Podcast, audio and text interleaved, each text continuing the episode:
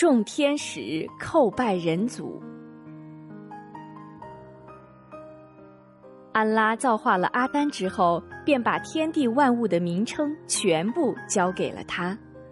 阿丹凭借安拉赋予他的极高的智慧，把这些名称全部牢记在自己的脑海之中。阿拉创造人类的决定，在众天使中引起了强烈反响。他们有的疑惑不解，有的惶恐不安。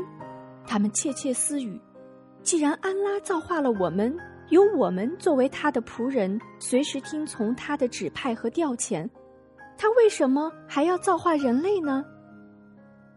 有的暗自嘀咕。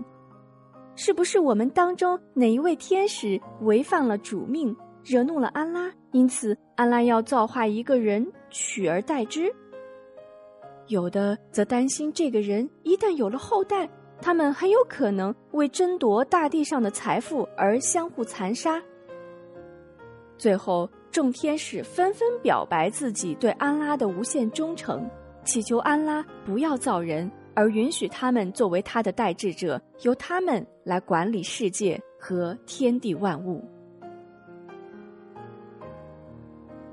众天使说：“我们赞你超绝，我们赞你清净，你还要在大地上设置作恶和流血者吗？”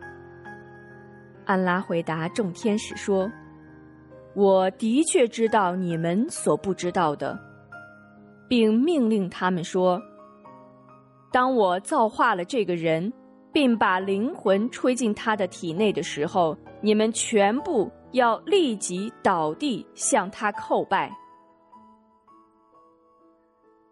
众天使虽然不明白安拉造化人类的深奥道理，但凭着他们对安拉的无限忠诚，确信安拉的安排是无比正确的。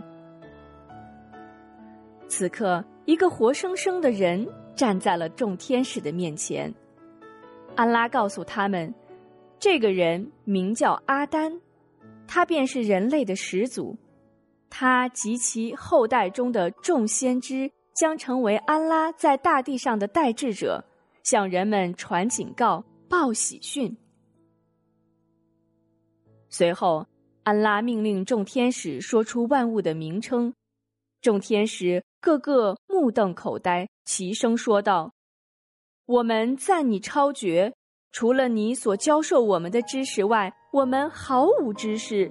你却是全知的，却是至睿的。”这时，安拉命令阿丹说出天地万物的名称，阿丹口若悬河，对答如流，众天使惊叹不已。随着安拉的一声令下。他们毫不迟疑的一起向阿丹叩拜。